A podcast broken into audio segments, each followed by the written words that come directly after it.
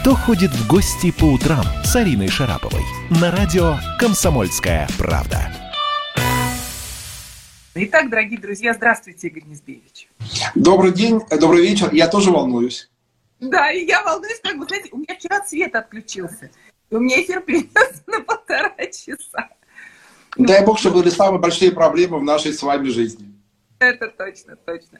Итак, дорогие друзья, прошу любить и жаловать.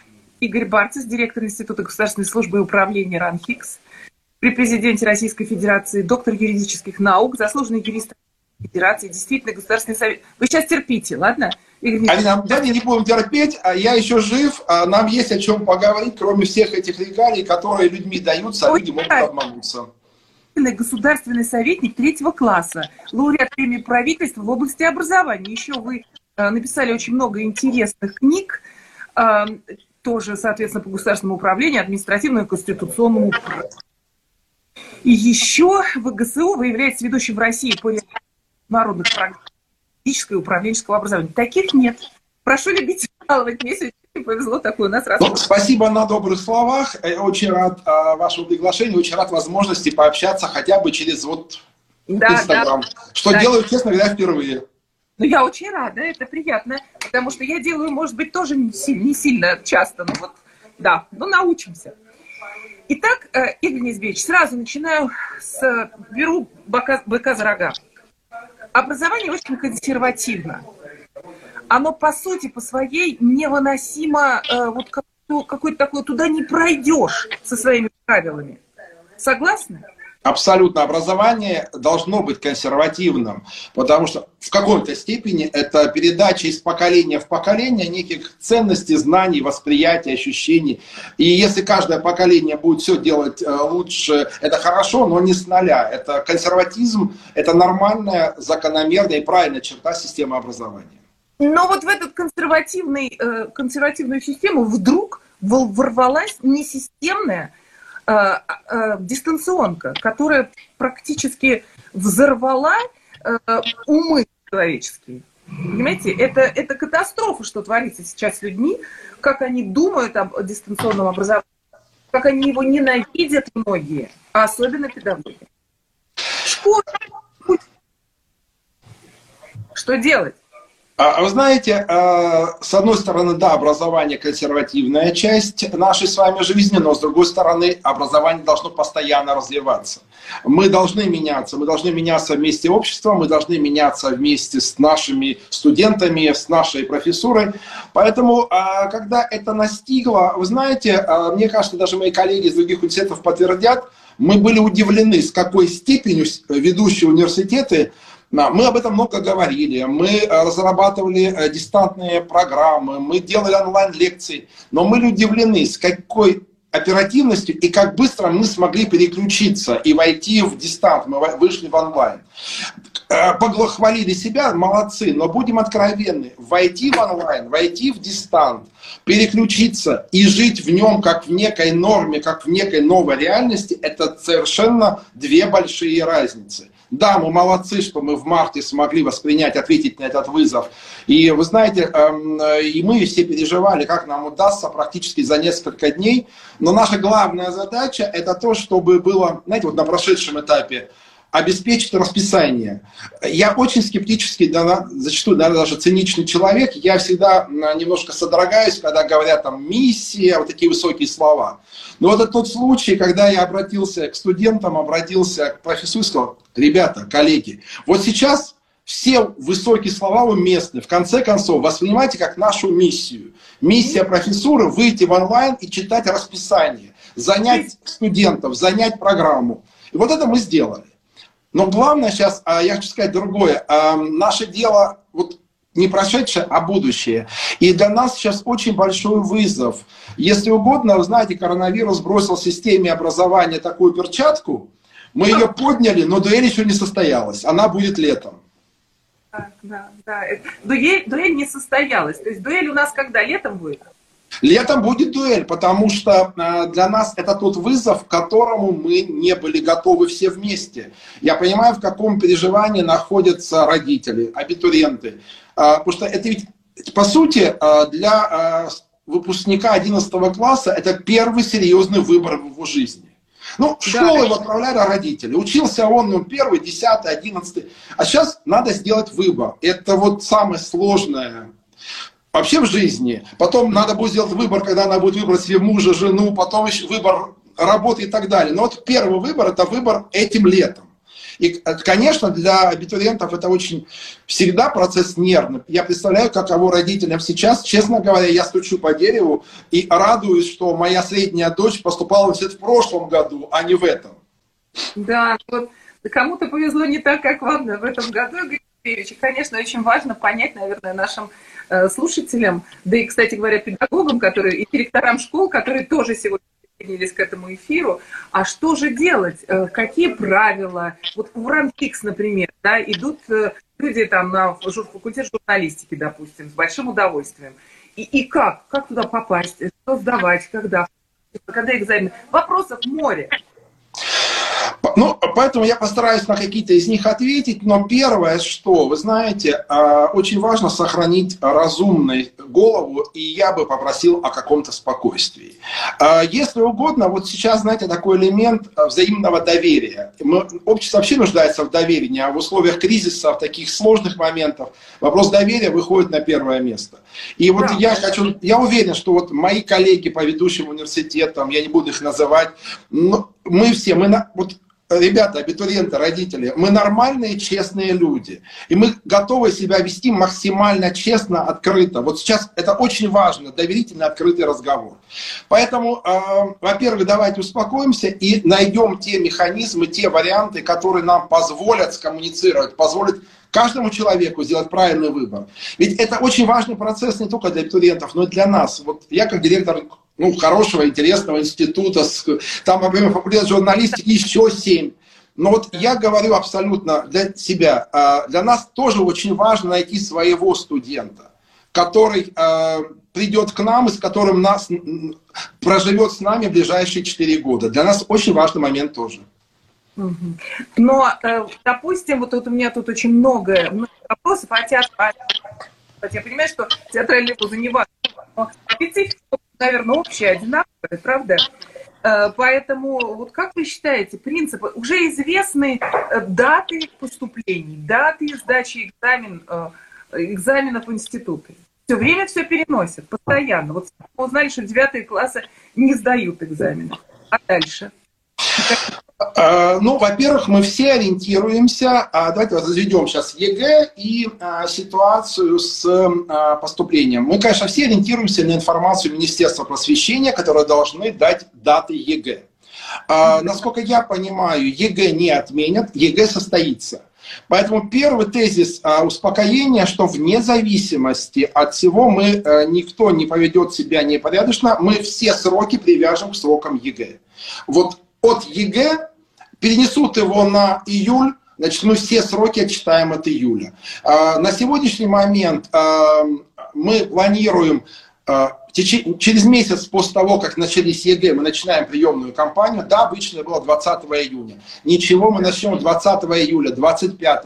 Мы продлим это максимально до 25 августа. Мы проведем все волны. То есть должно быть ощущение доверия в обществе к системе образования, что мы э, все процедуры выполним. А почему ЕГЭ очень важно э, провести? Потому что от этого зависят все иные механизмы. Сейчас отказаться от этого механизма и вводить какие-то вступительные испытания, какие-то другие процессы, это будет куда сложнее, куда э, проблематичнее. Поэтому все сроки мы пляшем от ЕГЭ, а потом э, даже сейчас, э, в любом случае, я хочу, знаете, такую ноту успокоения. И ребятам, и родителям, дадим мы все эти ЕГЭ. Не один год сдавали, и в этом году сдадим. Поэтому э, немножко успокойтесь, сосредоточьтесь. А дальше, даже сейчас, пока вы их не сдали, посмотрите. Да, мы лишены очень важного механизма дня открытых дверей. Мы лишены какой-то прямой коммуникации, которой всегда пользовались. Но ничего страшного. А вот если вы посмотрите хотя бы даже на сайте нашей академии, мы ставим практически ежедневные вебинары, онлайн-контакты, в социальных сетях, в том же Инстаграме, дожили называется, а в контакте, в ведущих сетях, где вы можете задать вопросы. Более того, есть система оперативной связи, вы можете написать, вы можете позвонить. Мы практически в режиме 24 на 7 готовы консультировать, рассказывать, объяснять. Потому что, знаете, я хочу сказать одну вещь. Ведь не существует, знаете, вот хороших, плохих, там, ну, наверное, есть лучше, хуже и программы, университеты. Но сейчас вопрос не в этом. Вопрос в том, чтобы каждый студент нашел подходящую именно ему программу. И вот для этого, когда он не может ее пощупать руками, даже в перчатках и даже в маровой повязке, Звоните, не стесняйтесь, пишите вот на эти программы. Есть вот всевозможная прямая связь, есть телефоны, есть сайты. Набираете институт, заходите. Вы знаете, вот мы, если нас смотрят э, руководители, директорский корпус, мы готовы выйти через школы, мы готовы донести э, информацию максимально вот через классных руководителей. Потому что вот сейчас такой вызов перед всей нашей системой. Давайте делить там среднее, высшее. Мы должны помочь человеку определиться.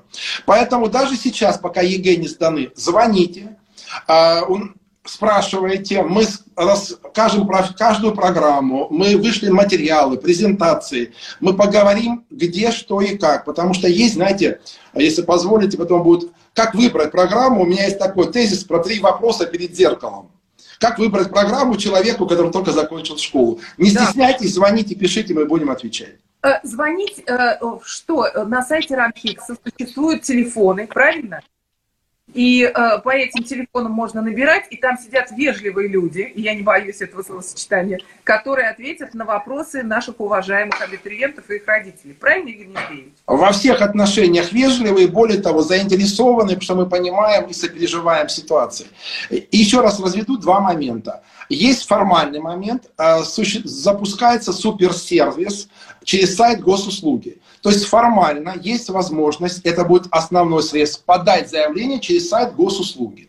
Есть э, специальная федеральная информационная система «Поступай правильно», где вы можете подать документы. Но вот здесь, э, уважаемые там, абитуриенты, родители, э, огромная просьба и к вам проявить порядочность и доверие. То есть у вас есть большой выбор, а, но мы тоже все заинтересованы в ведущие университеты, чтобы у нас было ни много, ни мало студентов. Поймите правильно, да, нам нужно очень держать баланс, это связано с аудиторным фондом, с нашими возможностями.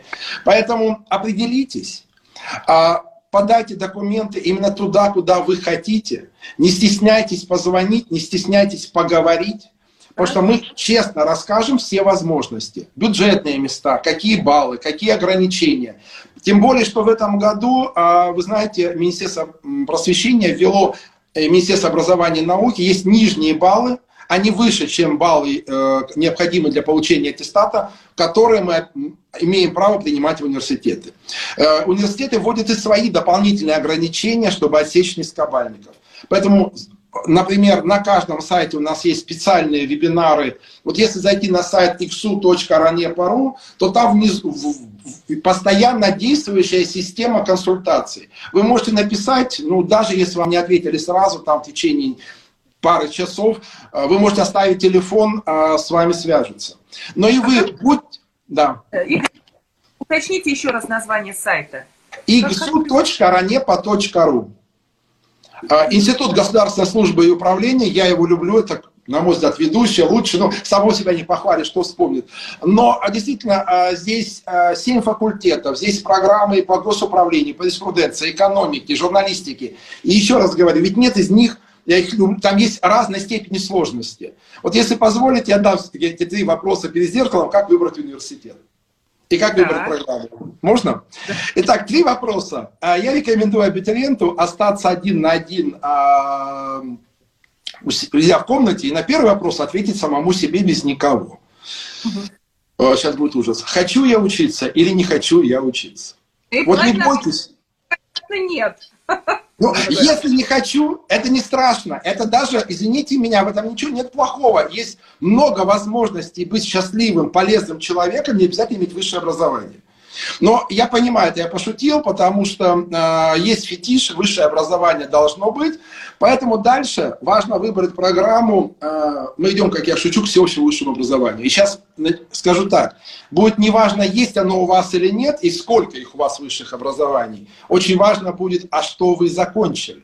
То есть вот это родимое пятно альма-матер становится намного значимее, чем это было вот ну, 5, 10, 20 лет назад считаете, что престиж института, в котором ты сейчас будешь учиться, намного сильнее, допустим, э, знаете, как раньше, шли в какие-то частные вузы, получали к тебе там дипломы и говорили, наконец я теперь могу таксиста идти, да?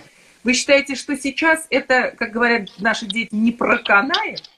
Вы знаете, а, а, ведь речь не о собрании коллекции корочек, если, как сказали бы наши дети. А в современных условиях, я шучу, но это доля шутки. Мы идем к всеобщему высшему образованию. И это тоже ничего плохого. Знаете, плохое образование лучше, чем отсутствие умного.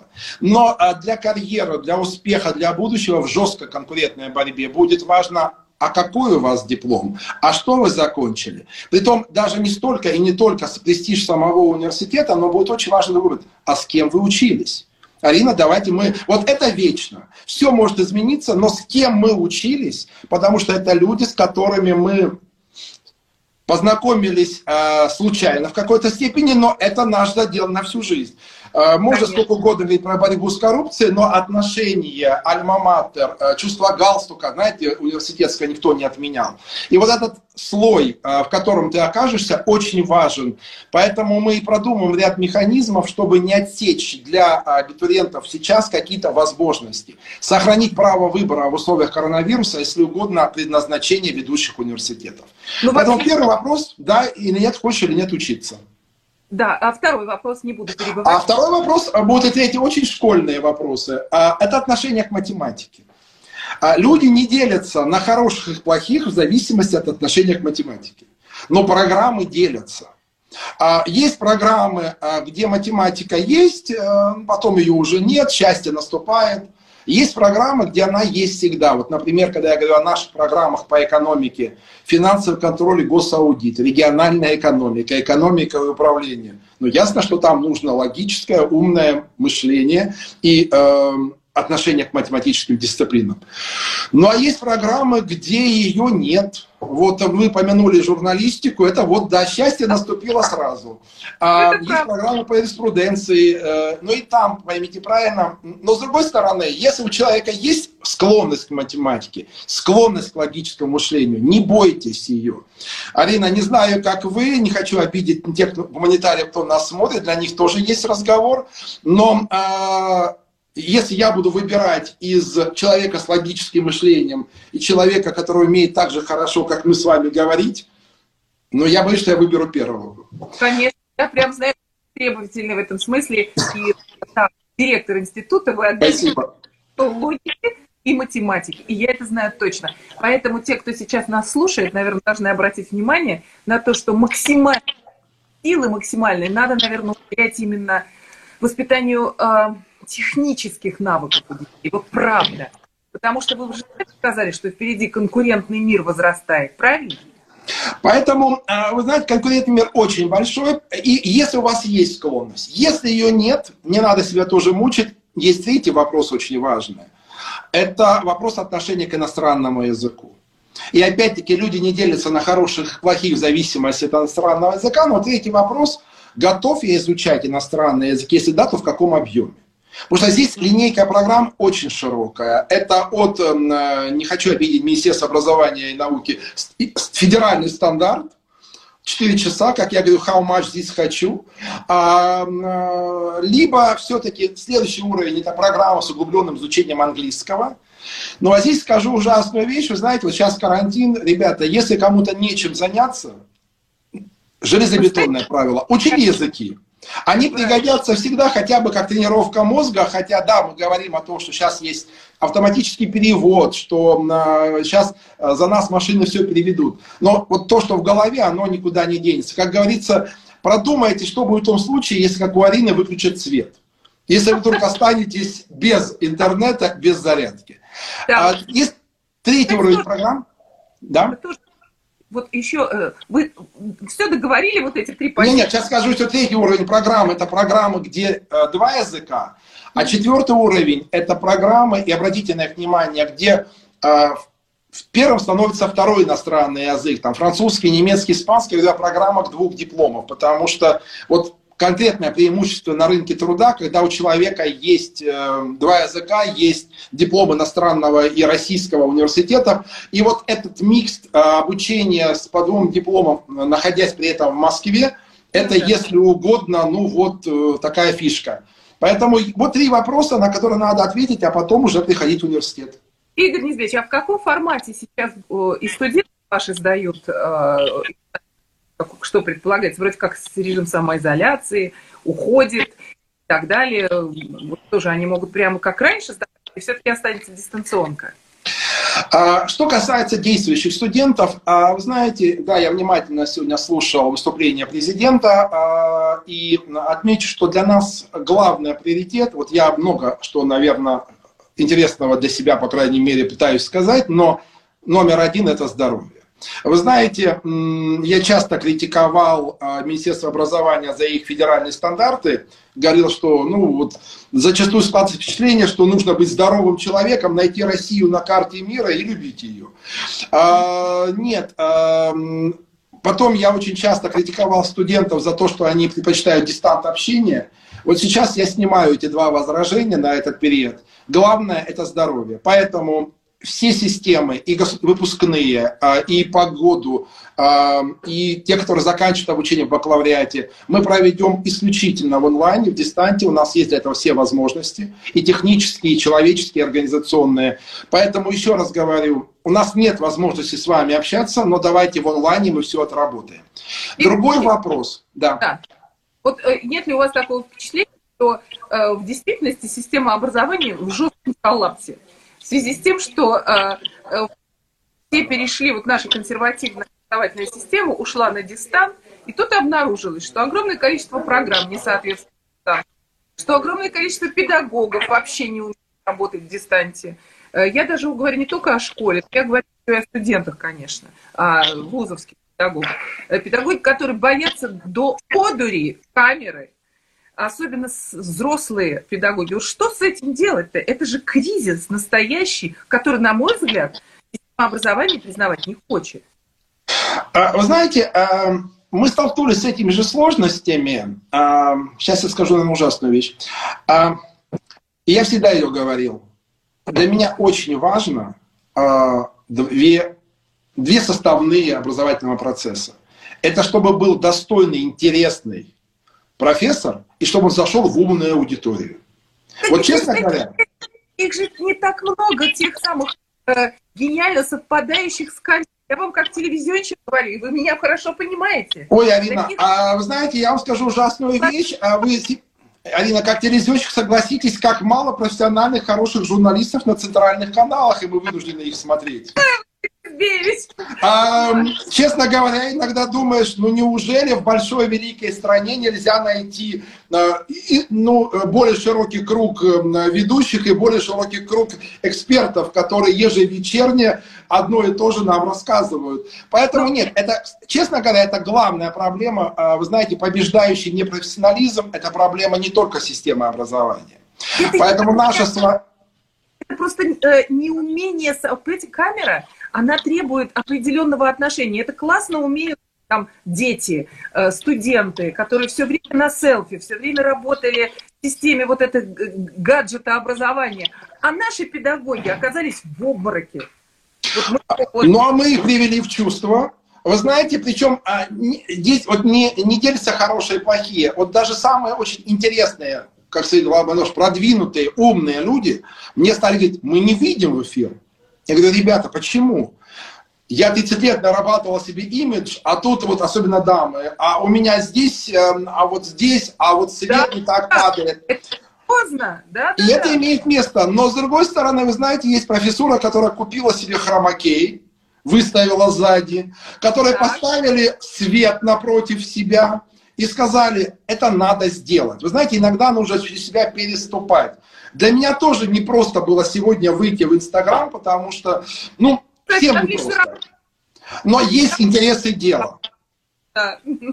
Есть интересы дела, есть, если угодно, то, что мы называем миссией. Вот сейчас, ребята, профессура, надо. Мы сказали себе надо, мы вышли. И э, есть лучше, есть хуже. А, в системе образования много очень достойных людей, много тех, кому надо много учиться. Но вот что касается дистанционных технологий, вы знаете, ну, если позволите мое обращение, когда вот мы начинали, я сказал, мы очень многому будем учиться у студентов. И мы будем этому учиться. Потому что они зачастую лучше нас знают, где надо нажать какую кнопочку и какую кнопочку настроить. Но с другой стороны, вы знаете, что еще интересно? Вот в этой кризисной ситуации, а, а, ну, нельзя сказать, что я в ней вижу что-то хорошее, но я не могу не отметить два очень позитивных момента отношения студенты стали помогать профессуре, и если бы раньше, ну, при любой возможности воспользовались бы оплошностью, то сейчас есть какое-то сопереживание и понимание ситуации. Это а, первый момент. Понимаются, не троллят. Да, да. да не... Ну, все случается, но вот в целом, а вот очень такой жизненный, позитивный процесс. И второй момент. Вы знаете, а, я думаю, а, большинство студентов изначально переживали э, и, и мечтали о том, чтобы не ходить в университет. Это уникально. Как люди говорят, мы хотим в университет, мы хотим общаться, мы хотим человеческого общения, мы хотим видеть живого профессора. Но здесь, а, вы знаете, мы все равно, я хотел сказать о другом моменте, очень, на мой взгляд, важном. А, вот когда мы пройдем эту вступительную всю кампанию, а, я еще раз говорю, обращайтесь через сайт. Если это допустимо, я скажу даже номера телефонов, по которым можно звонить, если вы разрешите. Конечно. Ну, например, это вот базовый наш телефон а, плюс 7 499 9056 02 20. Это для всех поступающих в бакалавриат. Плюс 7 499 956 02 20. И вот 0330 это в магистратуру. Это не реклама, это просто как средство вот коммуникации. А следующий очень важный момент. А, ведь мы придумали очень интересную вещь а, на Новый год. И знаете, в чем еще проблема? Мы понимаем, что многие родители, особенно из регионов, не рискнут направить к нам детей. Просто испугаются. Да, а что же делать? А, вы знаете, я сейчас скажу свою историю. А, я очень люблю свой родной университет. Я закончил Ростовский юридический университет, а, юридический, Ростовский государственный университет, юридический факультет. Я его очень люблю. Но вот с 85 года при словах «фестиваль молодежи и студентов» меня начинает расти. Я ненавижу фестивальное движение молодежи и студентов. Почему? Объясню. Потому что нет, в тот год, когда я заканчивал университет, в 85 году, кому-то вздумалось в Москве провести фестиваль молодежи и студентов. И московские университеты объявили о переносе вступительных испытаний, переносе поступления. И я, и я не рискнул.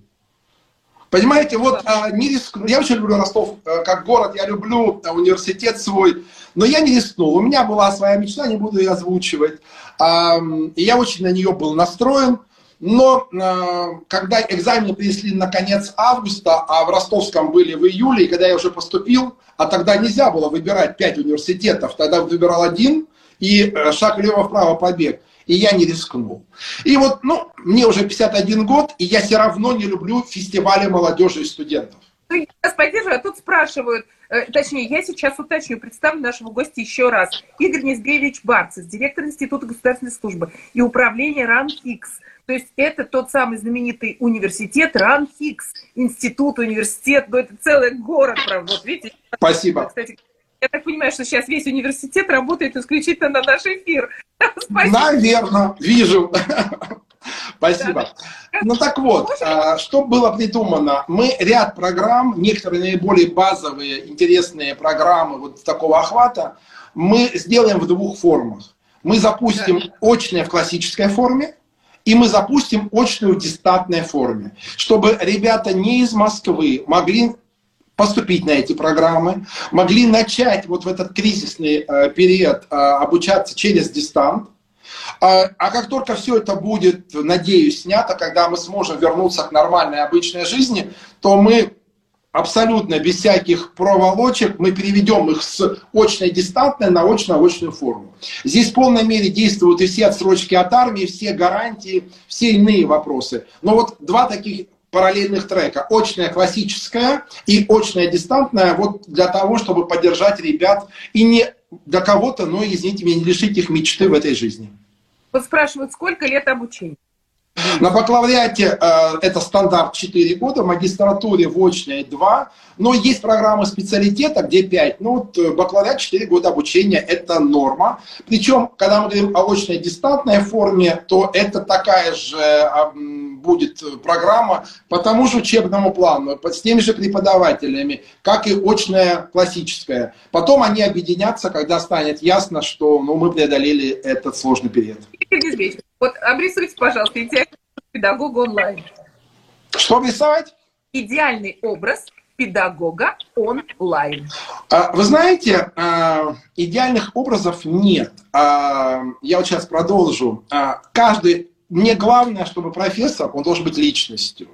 Вы знаете, не хочу обидеть, помните, у Жванецкого есть, что человек может быть и перечислять ряд недостатков у профессора может быть недостатки. У него может быть не модный галстук, неправильная прическа, полно, плохо подобранный пиджак, но если в нем есть что-то содержательное, если в нем есть содержание, есть увлеченность своим предметом, то вот а, как он... Не, конечно, желательно так, выглядеть. Желательно, конечно, да. быть э, с энергичным и нести какой-то драйв. Но люди должны быть разные и профессура должна быть разной. А почему я очень ценю действительно живое общение, и мне очень важно, чтобы профессор, выходящий в аудиторию, был личностью. Вот вы сказали а, о критике профессуры, или я говорил о критике журналистов один на один. Ведь проблема не в том, что они одинаковые. Да? Камень на камень, кирпич на кирпич. Правильно. Арина, но согласитесь, ведь проблема не в том, что они хорошие или плохие. Вопрос мы чувствуем а, либо в аудитории, либо через телеэкран личность перед нами или нет. Есть человеку что сказать, или ему нечего сказать, он читает суфлер. То же самое. Согласна, Профессор, согласна. есть ему что сказать, или он зачитывает, извините меня, свой конспект? Э, ваше дистант надолго? В нашей стране, дистанционное образование? А, я думаю, что мы к этому шли. Мы давно говорили о необходимости дистанционных форм. А, и я готов утверждать, что в той или иной степени дистант это уже ну, не, могу, не хочу быть э, пророком, знаете, вот навсегда, навсегда, никогда таких вещей не говорить. Но то, что это надолго и дистантные формы станут значимой частью образования, это факт. Другой вопрос, что дистант – это факультативная часть образования. Это приложение к очному общению, это дополнительный формат. Это вы сейчас так красиво говорите, а потом выясните, что мы вообще уйдем в ту самую цифру, которую мы так боимся, и окончательно затем вот в эту дистанционную историю. Вот просто скажите, у дистанционного образования нет правовой формы. Вообще нет. Мы не э, э, защищены вообще, когда мы уходим в дистант. Вот в очном общении, да, а в дистанционном нет. Знаете, э, э, университеты будут использовать дистант как факультативную часть. Но э, вот э, университеты не умрут и не превратятся в онлайн-системы, потому что университет выполняет еще более значимые функции, нежели автоматическая передача, знаете, информации. У юристов в статье такой-то записано то-то и то-то. Человек может сильно прочитать его онлайн или на учебнике. Университеты – это социальные центры. Университеты – это элемент социализации человека в обществе. Университет – это место обмена поколений знаниями, ценностями, взглядами. Поэтому вот в этом качестве университет – это, конечно, живое общение, это некая, если угодно, экосистема. И ну, онлайн дистант – это дополнение к этой системе, как удобная, приемлемая форма получения дополнительной информации, дополнительных знаний. Но это мы говорим про мирное время, мы говорим то, что сейчас мы не можем выйти и сфотографироваться, понятно.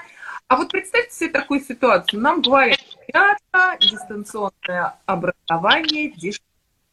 Знаете, а, знаете, эти здания, зачем Ранхиксу столько зданий, зачем университет занимает такое количество, зачем нам такой бюджет? Мы лучше этот бюджет отправим на что-нибудь такое, там, скажем, на выплаты э, среднему и малому бизнесу. А, во-первых, а, разрушу миф, что дистанционное образование дешевле. Дистанционное образование, оно дороже.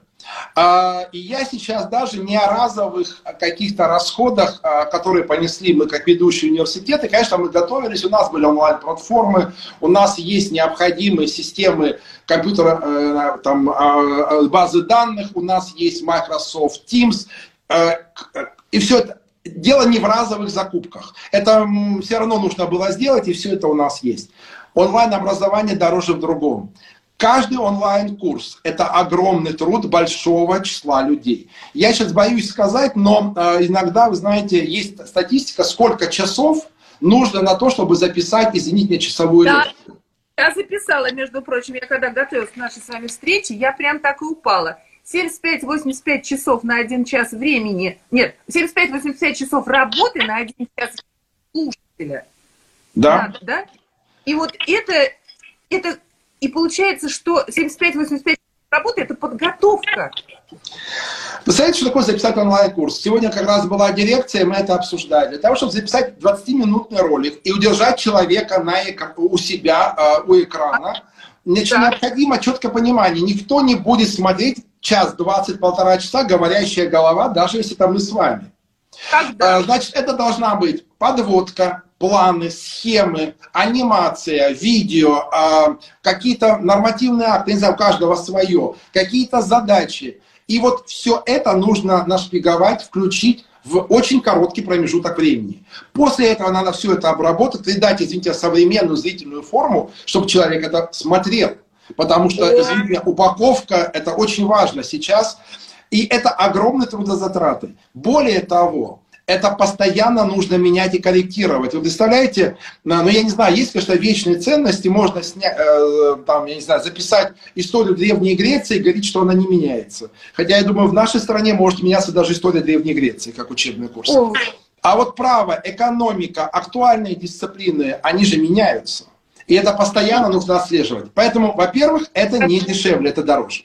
Который выпустил огромное количество онлайн-курсов, совсем не обязательно тратить 75-80. Я вам потом расскажу, как это сделать проще. Как это сделать, потому что э, педагог часто, да, он все-таки человек творческая личность, и робота ставить, правда? И э, это творчество должна просто подготовить презентацию. Вот и все. Ну, такое дело. И, э, я вам потом все расскажу. Договорились. Договорились. В любом случае, это интересная, дорогостоящая история. И давайте не путать университет и онлайн-курсы, которые выставлены во множестве.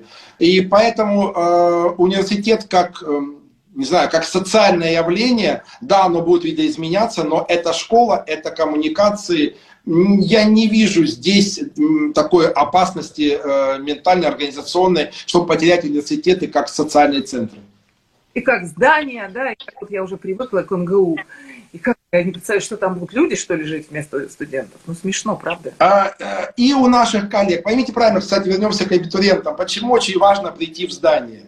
А, я не знаю, а, почему, но в каждом здании есть своя атмосфера. Вот вы входите в университет, вы еще ни с кем не пообщались, а, вот знаете, то ли я уже привык, вот я вхожу в родную академию через ее вход, который отремонтировали, ввели, да, там многое что изменилось, но вот какая-то атмосфера, она существует. И вот у наших партнеров, я захожу к ним, чувствуется у каждого университета какая-то своя атмосфера. Что хочу сказать абитуриентам, почувствуйте, чтобы вам, это была именно ваша атмосфера, чтобы вам в ней было удобно, приятно, комфортно провести предстоящие 4, а то и 6 лет.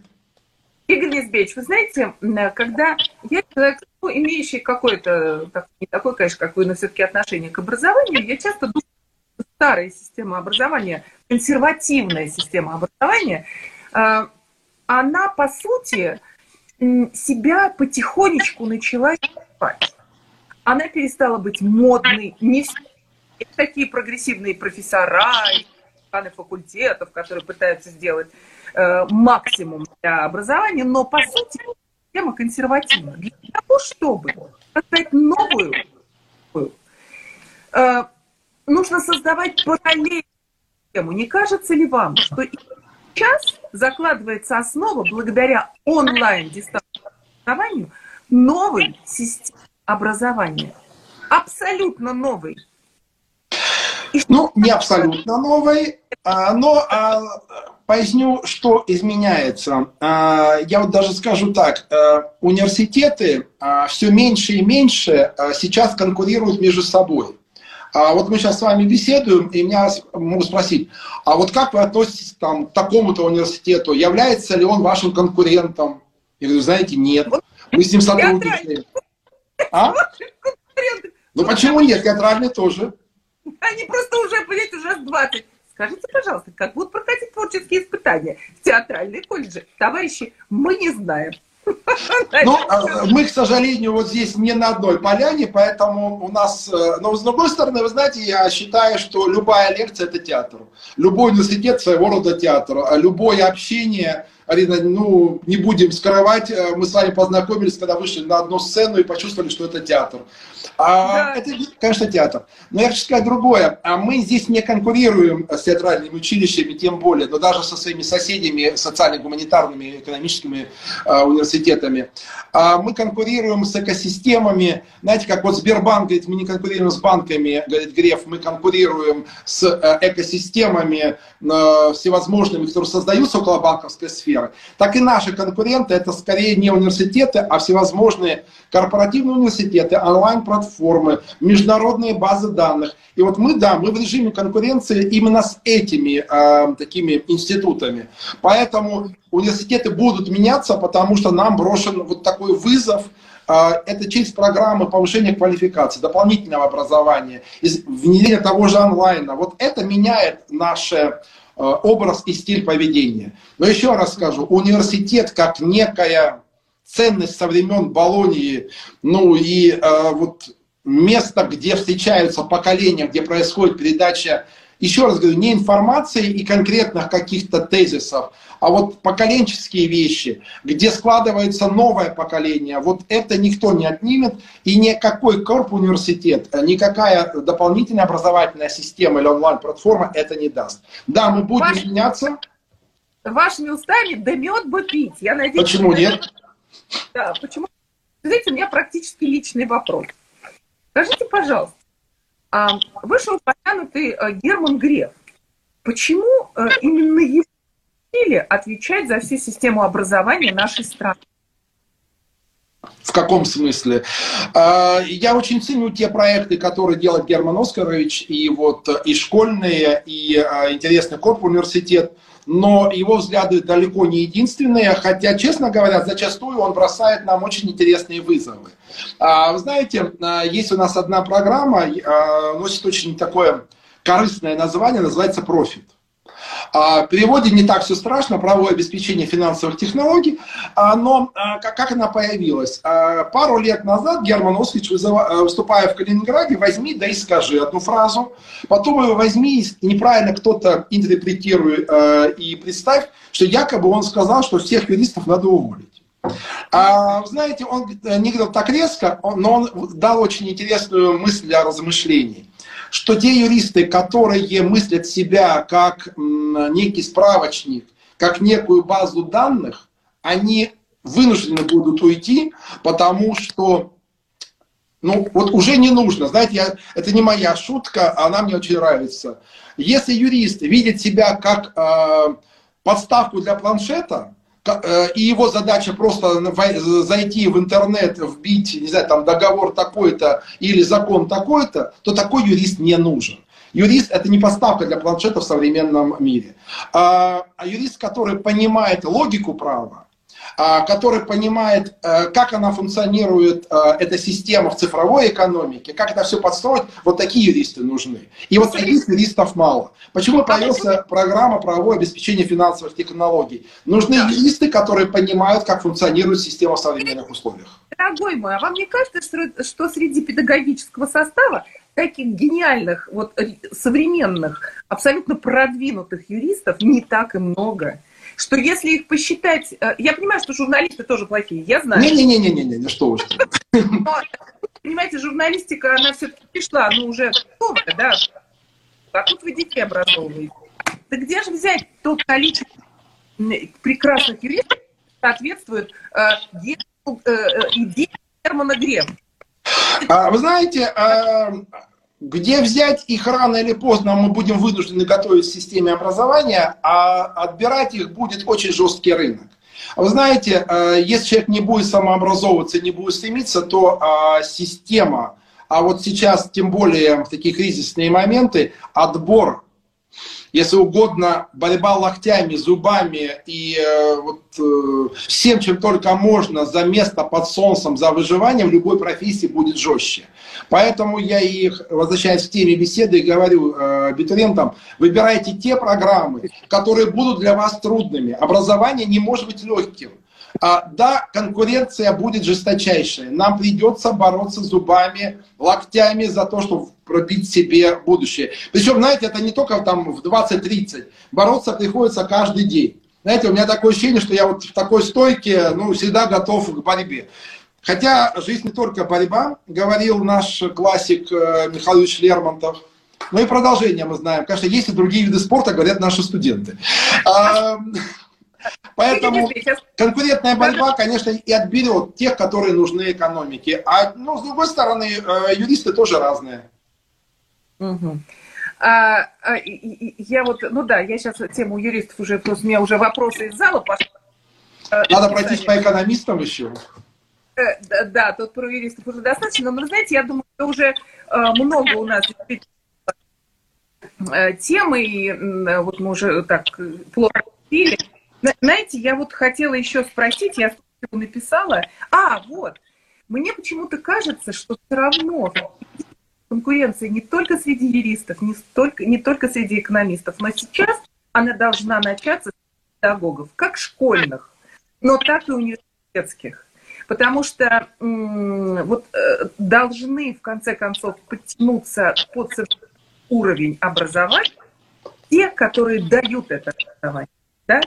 И э, если это произойдет, если вот эта конкуренция внутри педагогического состава создастся, а она не за горами, я думаю, скоро потянутся молодые, которые скажут, о, классно, всем дистанционное образование, я это умею. Вот тут, мне кажется, педагогам придется терять э, слезы, плакать и говорить, боже мой, нас эти Такое может быть? А, вы знаете, а, я вот всегда в, э, пытаюсь найти в кризисе хорошее. А, главное выжить, чтобы все были здоровы. Это очень тяжелый вызов. Но любой кризис, чем экономический, чем хорош? После него на рынке образовательном появляется очень много специалистов-практиков, которым нужна работа. Вот если мы посмотрим предыдущие кризисы, вот 99-2000, господи, мне уже есть что вспомнить, 2008-2009, 14-15, каждый раз после него на рынке появлялись практики из банковской сферы, из юридической, которые говорили, вот что-то у нас здесь не заладилось, но мы можем нести великое, святое, вечное в аудиториях. И хотя здесь есть над чем подъерничать, а, вы знаете, а, ну, что те, кто умеют, те делают, кто не умеет, те учат, как это делать. Да, ну ладно, пропустим эту историю.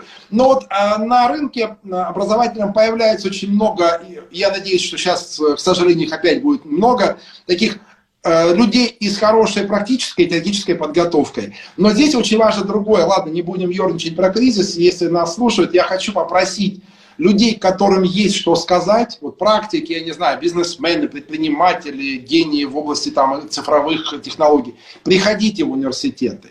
Нам вас очень не хватает. Нам очень нужна эта поддержка, а, потому что потом вы говорите, что к вам приходят кстати, вот э, если про тех же наших журналистов, вот что не могу бросить камень, могу только сказать спасибо. А, когда вот мы с факультетом журналистики обращаемся к ведущим практикам, я не помню отказов. К нам приходят ведущие люди, имена, имиджевые персоны, ну, звезды медиа, как угодно назовите. И, и как, вот я не помню отказов приходят мастерами курсов, приходят читать лекции. И вот это очень хорошая линия, потому что когда ребята это видят, а потом они приходят уже к вам ну, с каким-то своим отношением к делу. Я надеюсь, что также будет и у других специализаций. Ну, правда, еще, кроме вот практиков, нам очень нужна поддержка директоров школ, поэтому если вы нас слышите, давайте поддерживать друг друга, потому что мы очень заинтересованы чтобы к нам приходили умные, интересные ребята, и поэтому мы со своей стороны мы готовы приходить в школы. Вот, например, а, у нас есть лицей Академии, мы его очень любим, там есть интересные классы, например, там франко-испанский диалог, европейский диалог. И мы готовы работать вот со школами, чтобы э, из школ уже в университеты ребята приходили и знали, что они хотят и какие программы они хотят выбрать. Я думаю, директора московских школ с удовольствием сейчас вас слушают и предложат э, разумеется, для рассмотрения уже кто-то решил будущим абитуриентам. Игорь Низбевич, большое вам спасибо за то, что мы сегодня провели с вами такой образовательный интервью в качестве образовательного... Нет, не так, сейчас я скажу. Образовательный интервью, эксперимент. Вот потому что мы с вами поговорили на самые разные темы. Мы даже затронули э, на господина Грефа. Э, привет ему большой, уважаю его. И, э, ну, в общем, боже мой, ну, надо еще как-нибудь встретиться. Ну, давайте, когда все э, это пройдет, где-то в сентябре проведем, как мы провели этим летом. Вот, Игорь, я ловлю вас на слове. В общем, берем пока за рога и учимся, учимся и учимся, как завещал великий Ленин. Ну, не будем говорить, чему ты завещал учиться, но э, в любом случае дело было хорошее. Игорь Низбеевич Барцис, директор Института государственной службы и управления РАНХИ, был сегодня с нами. Успехов, радости и легких экзаменов всем нашим клиентам. Спасибо, Игорь Низбеевич. Вам спасибо, Арина Яновна. Кто ходит в гости по утрам с Ариной Шараповой?